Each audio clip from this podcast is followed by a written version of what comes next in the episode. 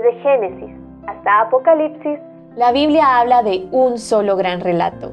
La historia de Dios y su plan redentor en la persona de su Hijo, Jesucristo.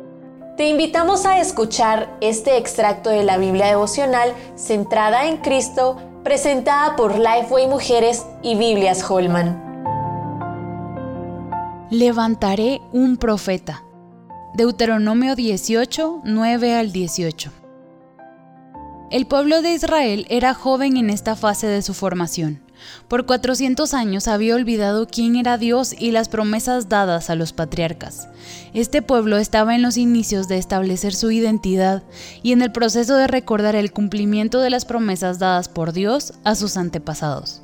Dios se les reveló como el Dios fiel que cumple sus promesas, el artesano y arquitecto de su pueblo. El pueblo se enfrentaba a la inminente muerte de Moisés, su guía por más de 40 años y el instrumento de Dios para su liberación. Antes de su partida, Moisés dio advertencias al pueblo cuando aún se encontraba en el desierto, a punto de entrar en la tierra prometida.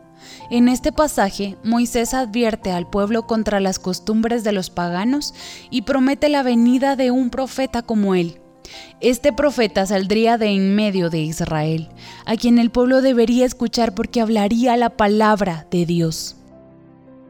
Una vez más, Dios llamaba a su pueblo a dirigir su atención hacia Él, es fácil ver al instrumento de Dios por encima del Dios que guía al instrumento.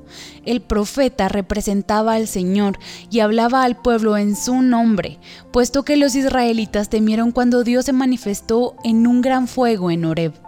Ellos ya no querían escuchar la voz de Dios ni ver el fuego desde donde Dios hablaba, porque no querían morir.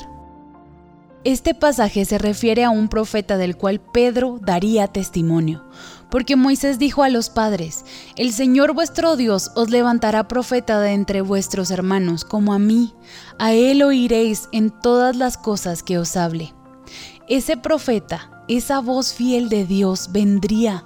El libertador de las almas llegaría a traer libertad del yugo, no de un faraón, sino de algo más poderoso, el pecado Cristo es el profeta que llama a su pueblo a reconciliarse consigo mismo. Mediante su muerte en la cruz por los pecados, hizo que todas las cosas volvieran a estar en paz con Él. Debes de recordar que el Señor cumple sus promesas. Dios en otro tiempo habló de muchas maneras, pero ahora nos ha hablado por el profeta, su Hijo, nuestro Señor Jesucristo. Para conocer más recursos relacionados a esta gran historia, visita www.centradaencristo.com.